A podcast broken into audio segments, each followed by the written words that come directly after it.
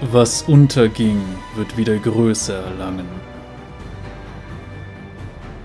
Und damit herzlich willkommen zu einer weiteren Ausgabe von Geschichten aus Runeterra.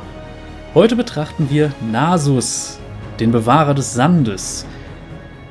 Und was soll ich sagen? Äh, die Abstimmung lief dieses Mal sehr eindeutig, aber verdammte Scheiße, was ist denn bitte los? Ich bin es nicht gewohnt, dass sich hunderte Leute meine Videos angucken.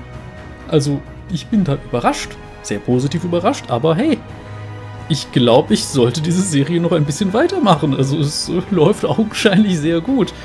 Das liegt vielleicht auch einfach an der Namensdopplung mit dem Riot Games Filmprojekt, aber egal, wer weiß das schon. Auf jeden Fall mag der Algorithmus mich jetzt gerade und das ist eine sehr schöne Sache, zumindest im Verhältnis zu früher. Ich weiß, ein paar hundert Aufrufe sind noch nichts Besonderes auf YouTube, aber für mich ist das schon eine große Steigerung.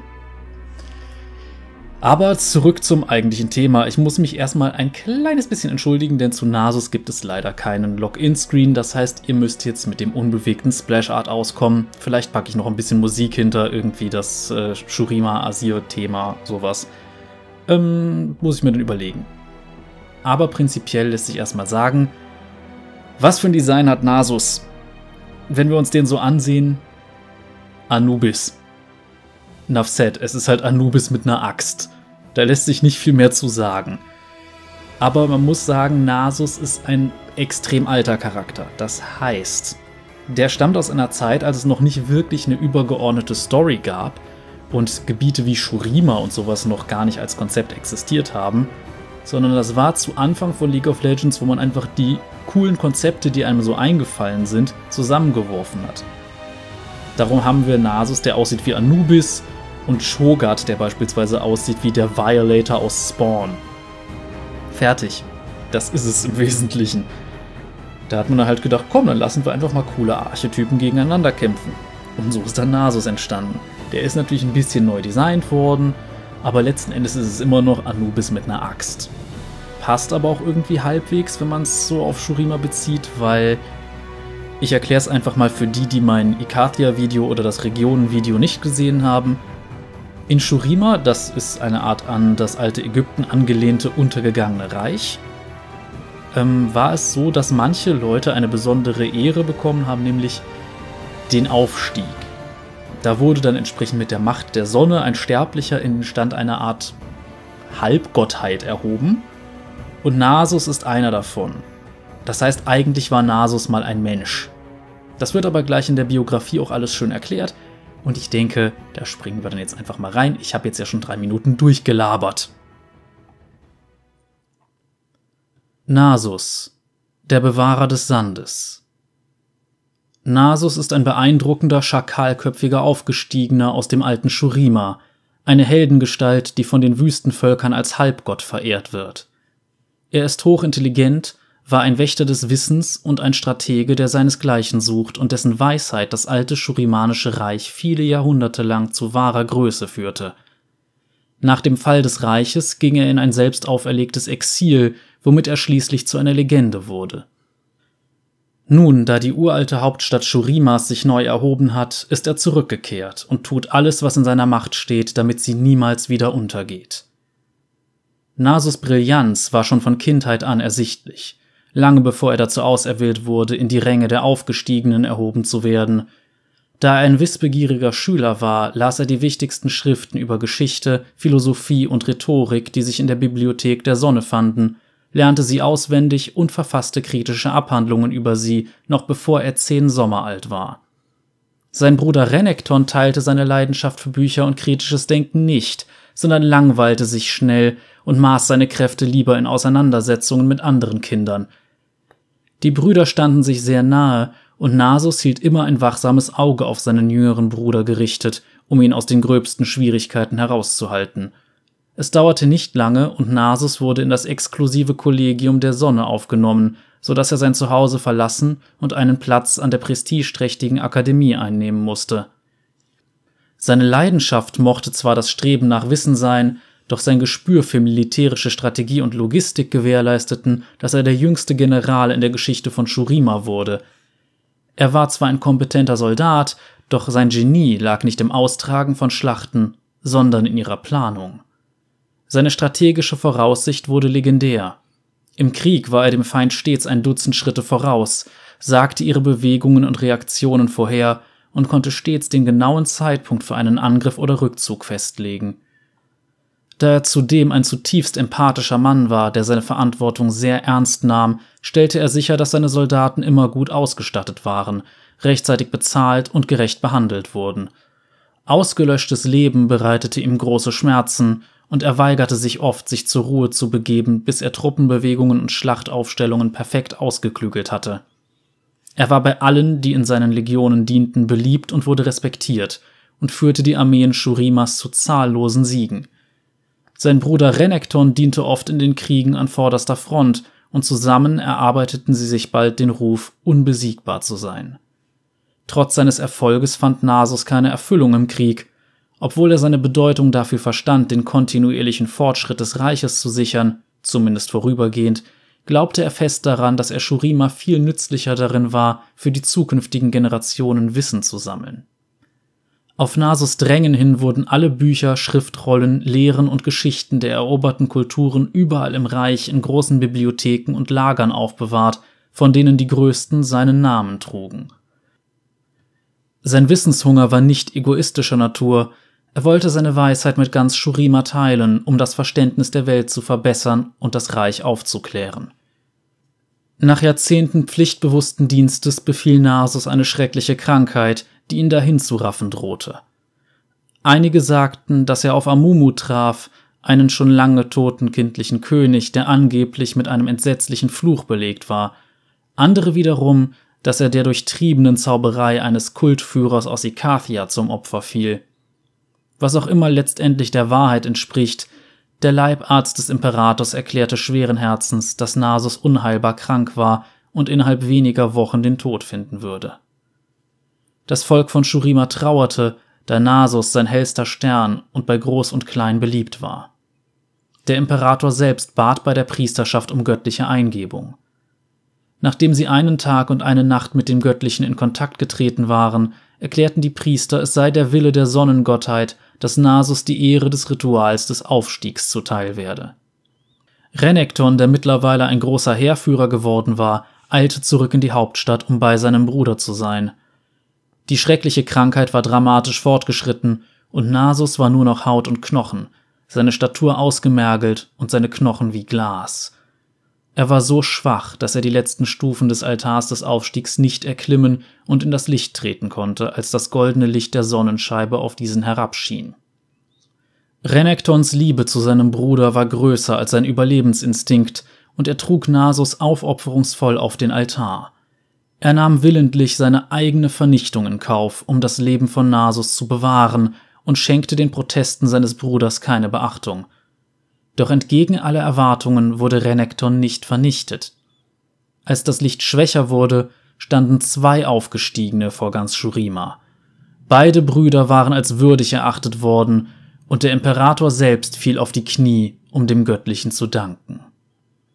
Nasus war nun ein hochgeschossenes, schakalköpfiges Wesen von großer Stärke, in dessen Augen eine bohrende Intelligenz leuchtete, während Renekton in eine muskelbepackte, gigantische Gestalt verwandelt worden war, die einem Krokodil ähnlich sah.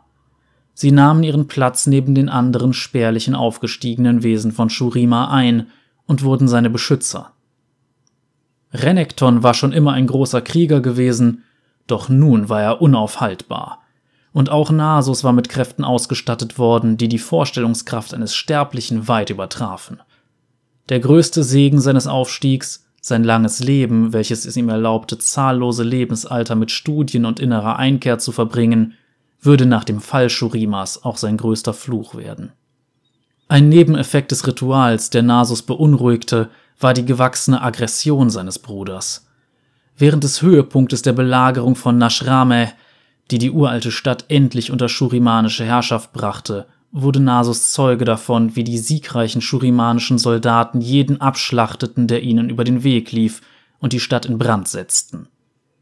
Renekton zeichnete sich für das Massaker verantwortlich, und er war es auch, der die große Bibliothek von Nashrame den Flammen überließ und damit unzählige Schriften zerstörte, bevor Nasus das Feuer eindämmen konnte.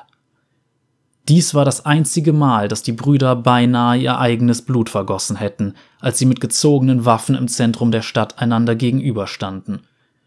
Unter dem strengen, enttäuschten Blick seines Bruders verschwand Renektons Blutdurst, und er wandte sich beschämt ab. Die folgenden Jahrhunderte lang verwandte Nasus alle seine Kräfte darauf, so viel zu lernen, wie er konnte. Er durchkämmte die Wüste jahrelang auf der Suche nach alten Artefakten und Weisheiten, bis er letztendlich das legendäre Grab der Imperatoren fand, welches unter der schurimanischen Hauptstadt verborgen lag. Nasus und Renekton waren beide fortgelockt worden, als das Ritual des Aufstiegs von Imperator Asir fehlschlug und der junge Imperator von seinem engsten Berater verraten wurde, dem Magier Xerath. Die Brüder kehrten so schnell wie möglich zurück und kamen doch zu spät. Asir und die Mehrheit der Stadtbevölkerung waren tot. Voller Wut und Trauer bekämpften Nasus und Renekton das bösartige Wesen aus reiner Energie, zu dem Xerath geworden war. Da sie ihn nicht töten konnten, wollten sie ihn an einen magischen Sarkophag binden, doch selbst dies gelang ihnen nicht. Renekton schnappte sich Xerath, schleppte ihn bis in das Grab der Imperatoren und gebot Nasus, vielleicht als Sühne für die Geschehnisse von Nashrame Jahre zuvor, das Grab zu versiegeln. Nasus weigerte sich und suchte verzweifelt nach einer Alternative, doch es gab keinen anderen Weg. Schweren Herzens versiegelte er Xerath und seinen Bruder in der unergründlichen Dunkelheit und sperrte sie für alle Ewigkeit ein. Das schurimanische Imperium fiel in sich zusammen, von der prächtigen Hauptstadt blieb nichts als Ruinen, und die heilige Sonnenscheibe stürzte vom Himmel herab. Xeraths Magie hatte ihre Energie geraubt. Ohne sie vertrockneten die göttlichen Wasser, die aus der Stadt geflossen waren, was Tod und Hunger nach Shurima brachte. Nasus begann ziellos durch den Sand zu streifen, während er schwer an der Bürde der Schuld trug, seinen Bruder zu ewiger Dunkelheit verdammt zu haben – nur die Geister der Vergangenheit und seine Trauer leisteten ihm Gesellschaft. Seine melancholische Gestalt starkste durch die ausgestorbenen Städte Shurimas, sah zu, wie sie langsam von der Wüste verschlungen wurden, und beklagte das gefallene Reich und sein verlorenes Volk.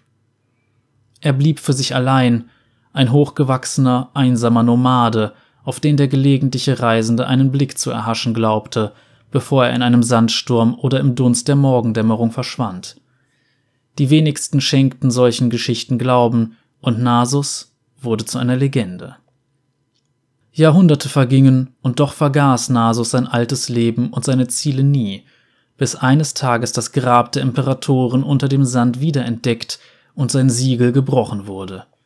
In diesem Augenblick wusste er, dass Xerath frei war. Uralte Lebenskraft rührte sich in seiner Brust, und wie Shurima sich aus dem Sand erhob, durchquerte Nasus die Wüste und ging auf die neu erstandene Stadt zu. Obwohl er wusste, dass er sich Xerath erneut stellen musste, empfand er zum ersten Mal seit Jahrtausenden auch Hoffnung. Das Shurimanische Reich hatte möglicherweise nicht nur die Chance auf einen Neuanfang, sondern er wagte auch zu hoffen, dass er nach so langer Zeit endlich wieder mit seinem geliebten Bruder vereint sein würde. Wir sehen also, Nasus ist eine Art tragischer Held und es wird in der Geschichte immer wieder Wert darauf gelegt zu sagen, Nasus ist intelligent, Nasus ist wissbegierig, Nasus ist ein guter Taktiker. Man muss auch sagen, die Geschichte ist natürlich sehr tragisch, also den eigenen Bruder opfern, um Schlimmeres für die Welt zu verhindern. Gut, Shurima ist trotzdem untergegangen, aber das ist eine sehr traurige Sache. Und ich finde, das ist durchaus eine gute Geschichte. Auch ein guter Hintergrund für einen Charakter. Es gibt nur ein riesiges Problem. Sein Charakterdesign sagt etwas völlig anderes. Das Charakterdesign von Nasus, das erste, was man denkt, wenn man ihn sieht, ist eben nicht, oh, dieser Charakter zeichnet sich durch taktisches Verständnis, durch List und Intelligenz aus und wird sicherlich das benutzen, um seine Gegner zu überwinden. Nein, wenn man Nasus sieht, denkt man, das ist ein großer Kerl mit Schakalskopf und einer sehr großen Axt, der wird Leute zu Klump hauen. Und ganz im Ernst, das ist auch, was er im Spiel macht. Nasus Charakterdesign im Spiel ist komplett auf rohe Gewalt ausgelegt. Seine ikonische Fähigkeit ist ein Axthieb, der stärker wird, je mehr Einheiten er damit getötet hat. Was halt auch wieder der Sache widerspricht, dass Nasus Blutvergießen eigentlich nicht mag. Dass Nasus verlorene Leben sehr schmerzen. Das ist ein Konflikt mit seiner Story. Es passt nicht zueinander. Und das ist, finde ich, Nasus größte Schwäche. Die größte Schwäche ist eben nicht, dass er einfach nur ein Rip-Off von einem ägyptischen Gott ist vom Design. Die große Schwäche ist, dass sein Charakterdesign nicht seinen Charakter adäquat wiedergibt. Wie gesagt, man könnte ihn zum Beispiel als eine Art Gelehrten darstellen. Man könnte sein Kit so abwandeln, dass er eben mehr auf Überlisten oder ähnliches hinarbeitet und eben nicht einfach nur darauf, ja, ich hau jetzt Gegner immer wieder mit dieser Fähigkeit kaputt und irgendwann ist die so stark, dass ich damit jeden, der kein Tank ist, mit zwei Schlägen töte. Das, das passt nicht. Aber gut, lasst da mal eure Meinung zu da. Ich finde persönlich einfach, das Design passt nicht zu dem, was die Story sagt. Aber genug davon, es gibt ja auch noch eine Kurzgeschichte und die ist interessant auf jeden Fall. Uroboros von Ryan Vernier Nasus war nachts unterwegs. Er wollte der Sonne entgehen. Der Junge folgte ihm. Wie lange folgt er mir schon? Sonst ergriffen die Sterblichen, die einen Blick auf den monströsen Vagabunden erhaschen konnten, immer die Flucht. Doch der Junge war geblieben. Zusammen woben sie sich einen Weg durch den längst verblichenen Bildteppich, der Shurima einst war. Die selbst auferlegte Einsamkeit nagte an Nasus Bewusstsein, der Wüstenwind heulte um ihre ausgemergelten Körper. Nasus, schau, über dem Dünenmeer, sagte das Kind. Sterne leiteten die Schritte der beiden über die endlose, ausgedörrte Weite. Der alte Schakal trug nicht länger die Rüstung der Aufgestiegenen. Die goldenen Monumente lagen zusammen mit der Vergangenheit begraben. Nasus gleichte nunmehr einem Einsiedler, in abgetragenen Lumpen und kratzte sich sein mattes Fell, bevor er langsam den Kopf hob, um den Nachthimmel zu betrachten. Der Pfeifenspieler, sagte Nasus leise mit kratziger Stimme. Ein Wechsel steht bevor. Nasus legte eine Hand auf die Schulter des kleinen Jungen und sah in sein sonnenverbranntes Gesicht hinab.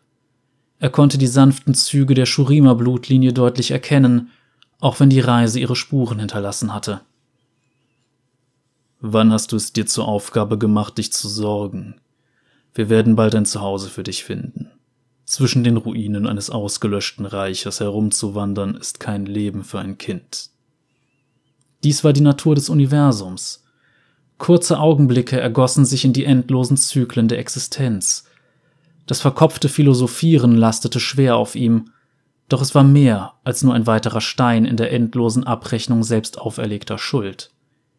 In Wahrheit würde es sich kaum vermeiden lassen, dass der Junge sich veränderte, sollte er weiter folgen. Reue zog auf Nasus Stirn auf wie dunkle Gewitterwolken.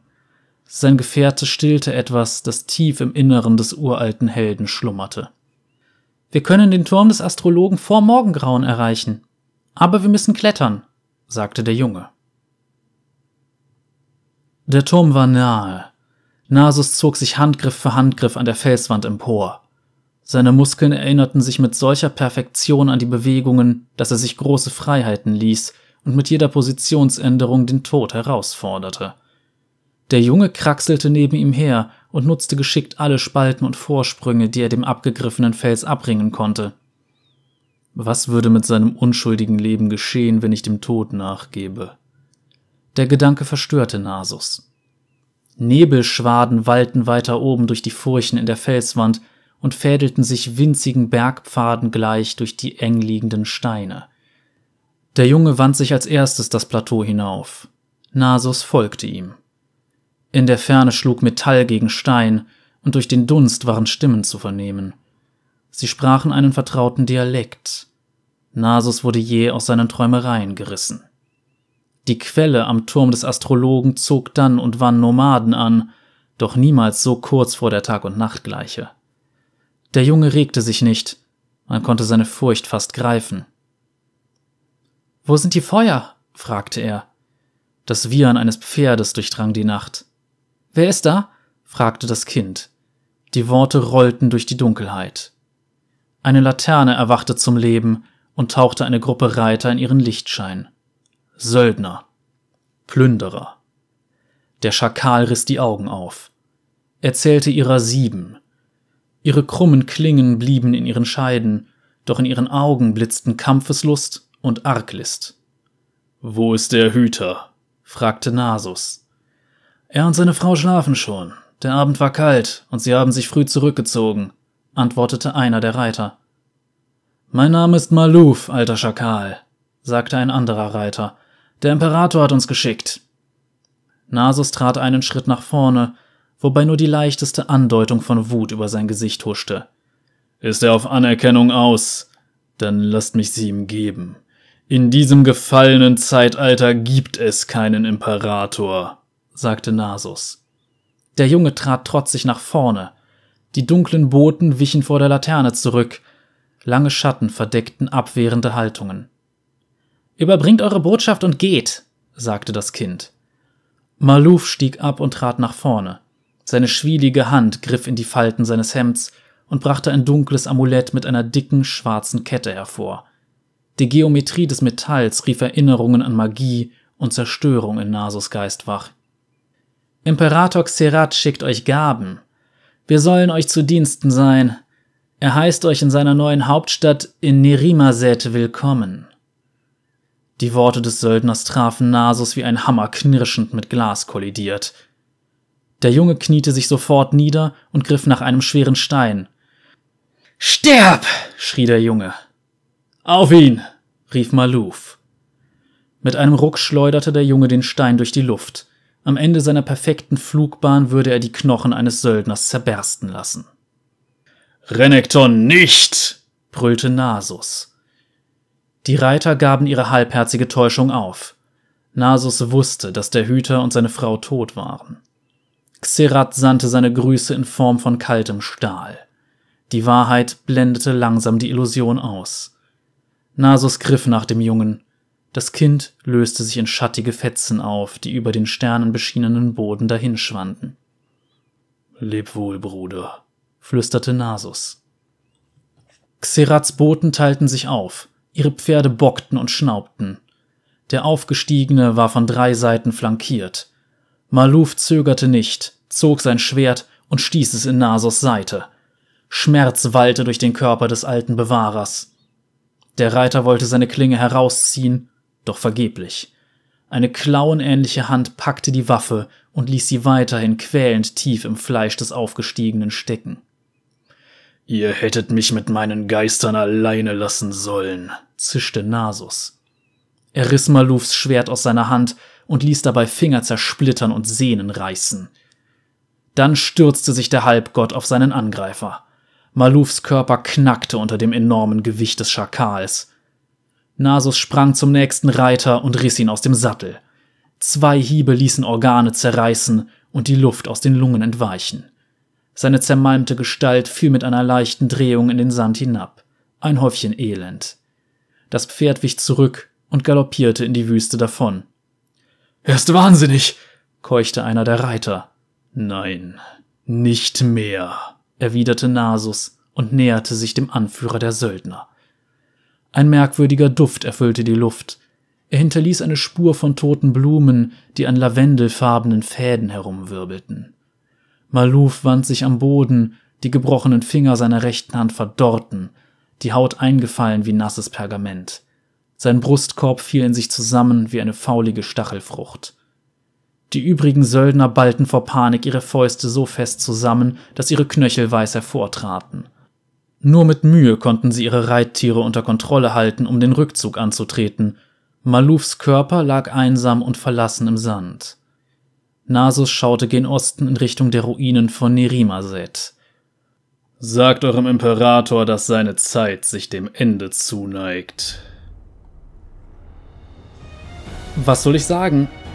auch das wirkt nicht unbedingt wie der Nasus, den wir aus der Vorgeschichte kennen.